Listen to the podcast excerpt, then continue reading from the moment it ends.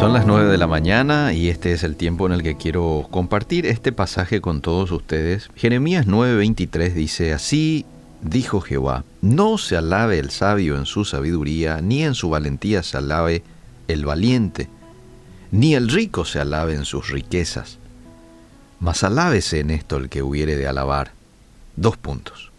En entenderme y conocerme que yo soy Jehová, que hago misericordia, juicio y justicia en la tierra, porque estas cosas quiero, dice Jehová. Qué lindo pasaje, ¿no? Que nos alienta a crecer en nuestro conocimiento de Dios. Si alguien se hubiere de alabar, y la Biblia te dice que te alabes de eso, no de tu sabiduría, no de tus riquezas, tampoco de tu valentía, sino de conocer a Dios. En ocasiones creemos conocer a Dios, hablamos de Él, contamos de Él, pero sin embargo la realidad es que la única forma de conocerlo es a través de sus facetas. Muchas veces no podemos conocer a un Dios sanador si no pasamos por una enfermedad. No podemos conocer al Dios proveedor si no pasamos por escasez.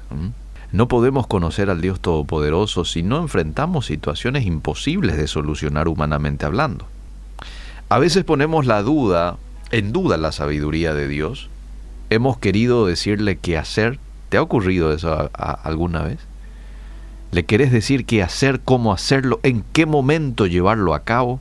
¿O hemos dicho cosas que no alcanzamos a comprender porque a lo mejor todavía no lo hemos conocido de cerca? No hay forma de conocer a Dios sino de cerca. Si nosotros le seguimos de lejos es muy difícil conocerlo, pero cuando nos acercamos a Él, cuando le seguimos de cerca, cuando experimentamos situaciones que ponen a prueba nuestra fe, es cuando más y mejor conocemos a Dios. Por eso es que la Biblia nos dice que seamos agradecidos en todo. Porque aún en esos momentos de prueba, de necesidad, de escasez, Dios está obrando. Está obrando en vos. Te está haciendo una persona más dependiente, está permitiendo que lo conozcas en esta otra faceta que probablemente no lo has conocido hasta hoy. Fíjate vos que Job, uno de los personajes de la Biblia que tuvo que pasar situaciones muy pero muy difíciles, conoció mejor a Dios en medio de sus problemas y sus tribulaciones. Y él escribió algo muy interesante en ese sentido, que se encuentra en el capítulo 42, ya finalizando el libro. Dice, reconozco tu gran poder, escribe él. Nadie puede impedirte llevar a cabo tus planes. Tú preguntas quién soy yo, que siendo un ignorante he puesto en duda tu sabiduría. Mira las palabras que dice. Reconozco que he dicho cosas que no alcanzo a comprender cosas que son maravillosas y que en realidad no conozco. Tú dijiste, ahora yo voy a hablar y tú me vas a escuchar. Lo que antes sabía de ti era lo que me habían contado. Pero ahora mis ojos te han visto y he llegado a conocerte. Mira lo que le dice Job. Antes sabía de vos, pero por lo que me decían de vos, ahora he llegado a conocerte. Y después ya sabemos cómo termina la historia de Job, ¿verdad? Dios le da y mucho más que lo inicial. Le da el doble de lo que tenía. Y no solo que le da el doble, sino que ahora le permite a él conocerlo de más de cerca a Dios. Pero ¿en qué contexto es que Job conoció de cerca a Dios? En un contexto de tribulación, de necesidad, de angustia. Quizás estos días, amable oyente, has puesto en duda el actuar de Dios. Puede que hayas dicho o hayas pensado cosas que realmente no alcanzas a comprender Quizás la frustración de no ver lo que quisieras ver te ha llevado a reclamar, a enojarte por no recibir la respuesta que quisieras ver. Sin embargo, quiero decirte en esta mañana algo que quizás ya lo sabes, pero te quiero recordar. Dios es infinitamente sabio.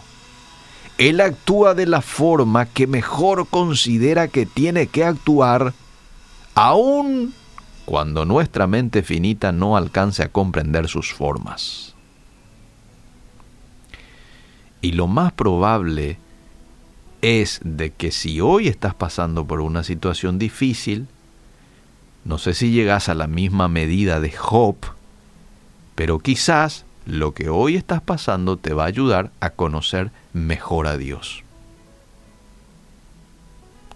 A veces sin darnos cuenta